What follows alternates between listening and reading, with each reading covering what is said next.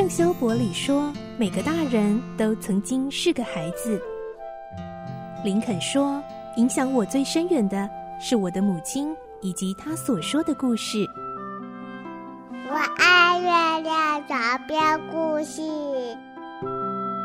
晚安，月亮床边故事。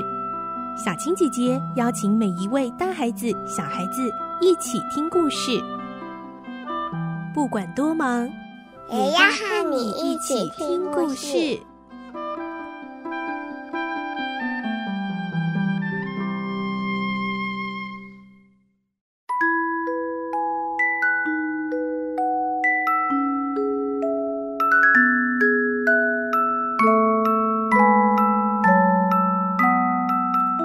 欢迎你和我们一起听故事，我是小青姐姐。这个星期我们继续来听清秀佳人的故事，今天是第十三集了。我们将会听到，在安妮和瑞秋夫人冲突的事件顺利解决之后呢，马瑞拉渐渐发现，虽然安妮爱说话、爱幻想，但其实呢，本性真的很单纯、善良，也很听话、贴心。马瑞拉的心中产生了一种她从来没有过的温暖感觉，原来那就是母爱。来听今天的故事，《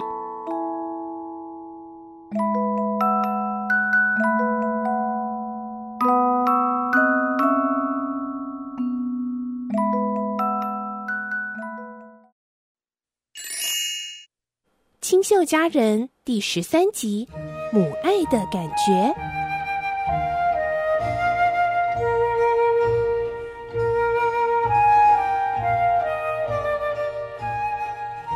个傍晚，玛瑞拉带着安妮来向瑞秋夫人道歉。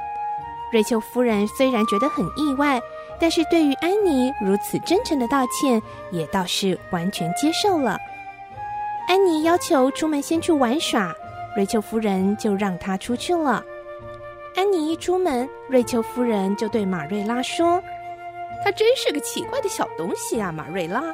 不过这孩子啊，看起来还挺受教的，她应该可以长成一个不错的女孩啊。哎，当然，她的表达方式是蛮特别的，嗯，不过还蛮有说服力的。她的脾气真是有点大，不过还能够迅速冷静下来。我觉得啊，这种小孩啊，不会狡猾，也不会欺骗人的。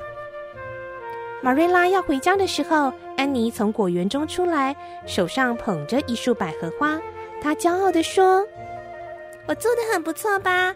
我想，既然都要做了，不如就把它做好。”马瑞拉说：“嗯，你是做的不错啊。”她一想到安妮道歉的那一幕，马瑞拉其实心里有点想要笑，不过她又觉得自己不该这样，应该给安妮一顿教训才对，所以她严肃地说。安妮，我希望你下次不要再重蹈覆辙了，要学习控制自己的脾气。安妮叹口气说：“哎呀，那不会太难呢，只要不要有人嘲笑我的外表，我就不会发脾气。我最讨厌别人嘲笑我头发的颜色。您认为我长大后头发就会变成漂亮的金褐色吗？”安妮，你不应该一直在意自己的外表。我觉得你这样太爱慕虚荣了，心灵的美比外表的美还重要。我以前也对自己这样说过啊，但我还是觉得很怀疑。嗯，你闻闻这个百合花，真是漂亮啊！瑞秋夫人真好，给我这些花。现在啊，我再也不会气她了。道歉然后被原谅的感觉真好，对不对？啊，你看。天空的星星出来了耶！如果可以住在星星上面，你会想要选哪一颗啊？我想要选那颗，山丘暗暗的那里，然后又亮又大的那颗星星。安妮，闭上嘴巴。马瑞拉追不上他跳跃性的思考，只好如此的说了。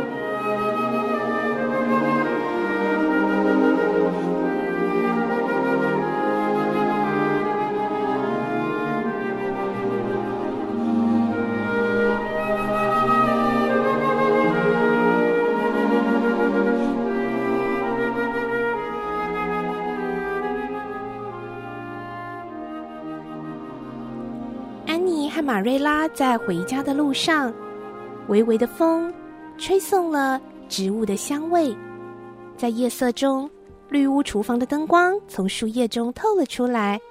安妮突然靠近马瑞拉，小手放进马瑞拉粗糙的手掌里。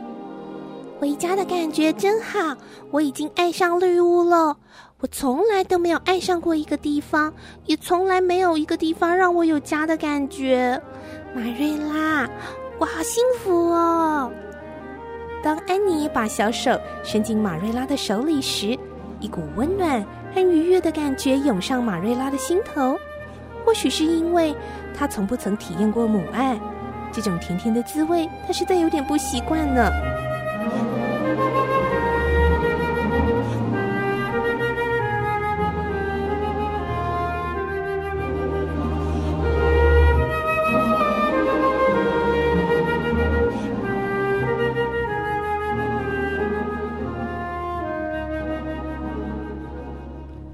隔了一个礼拜的星期五，玛瑞拉告诉安妮，她要去向巴利太太借一些裙子的布料。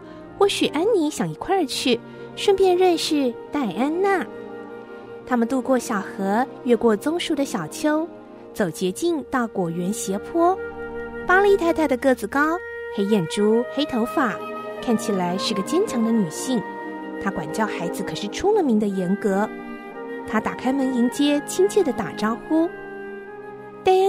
是她的孩子，坐在沙发上看书，长得非常漂亮，遗传了母亲的黑眼珠、黑头发和玫瑰色的脸颊，以及父亲的开朗性情。她温顺地听从母亲的指示，带安妮去花园看她的花。柔和的阳光透过茂密的棕树照射着大地。安妮和戴安娜隔着一大丛美丽的萱草，羞怯地看着彼此。要不是因为现在内心忐忑不安，安妮看到巴利家的花园一定会雀跃不已的。柳树底下花朵齐放，修剪整齐的小路用贝壳镶了边，像缎带一样的纵横交错。还有许多的花，百花争艳，蜜蜂、蝴蝶飞来飞去呢。